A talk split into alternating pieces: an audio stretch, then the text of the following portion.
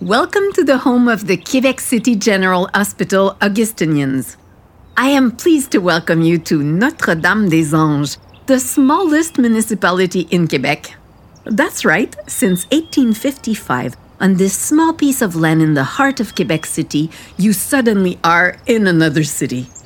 It is the smallest and oldest municipality dedicated to religion in Quebec, with our monastery's Mother Superior acting as its mayor. This is a great way for our community to remain in control of its destiny in these parts, which we have inhabited for over 325 years. I am Sister Lucie, an Augustinian of the Mercy of Jesus. I will accompany you on this journey through time in the heart of our history. A history which goes back to well before the arrival of the Augustinians in New France in 1639 and the founding of the Quebec City General Hospital in 1693. From the very beginning of the colony, this wonderful place aroused the interest of Samuel de Champlain, founder of Quebec City he sent the Récollets, under the leadership of Jean Dolbeau, to build on this site the first religious establishment in the country. What an exceptional site, here on the banks of this winding, fishy river. The natives called it Kabir Kouba. Jacques Cartier had named it Sainte Croix, but we gave it the name of Saint Charles. I can understand why Champlain asked us to build the foundations of the ideal city he dreamed of for the colony here what an exciting assignment!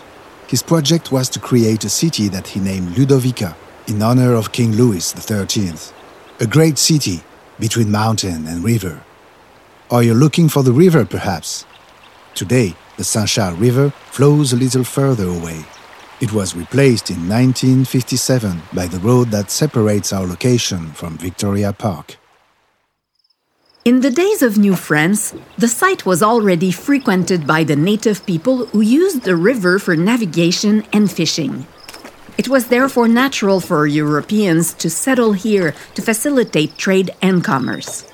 The Récollets, the first missionaries of New France, arrived on the site in 1620 to build their convent and their church. Jean Dolbeau blessed the cornerstone of the convent on June 3, 1620. This Récollet was part of the first group of missionaries in the country. Born in France in 1586, he joined the Récollet community in 1605 and 10 years later, at the age of 29, left for New France. He first served as a missionary in Tadoussac with the Innu, then known as the Montagnais people. After a stay in France, he returned to New France in 1618 as superior. What a wonderful day it was on June the 3rd, 1620, the day the work was inaugurated. A convent and seminary, the first in the country, quickly took shape. The building was constructed by French and native people under the supervision of Captain François Gravé Dupont. We moved into our convent in the fall, and the first Mass was held in our church the following spring, in May of 1621.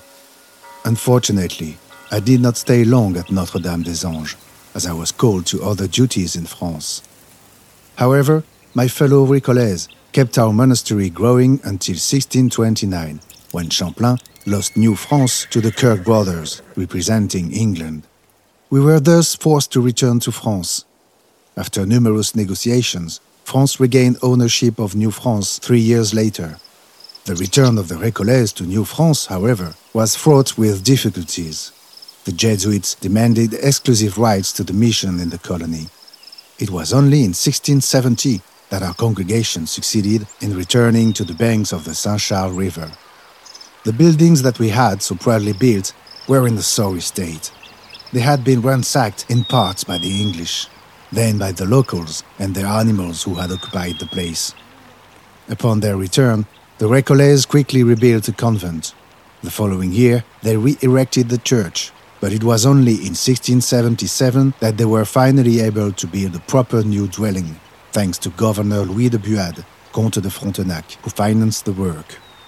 The governor made it his spiritual retreat and rest house, far from the hassle of governing the colony.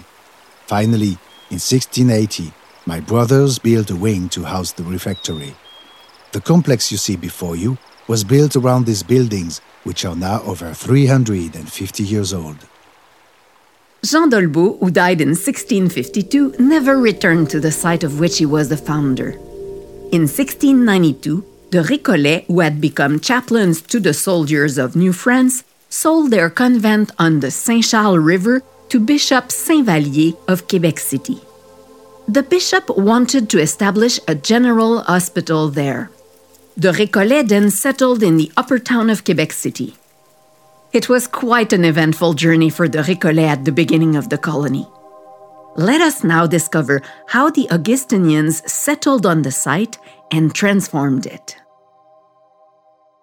This project is the result of a partnership between the Augustine of the Monastère Saint-Augustin and the Commission de la Capitale nationale du Québec.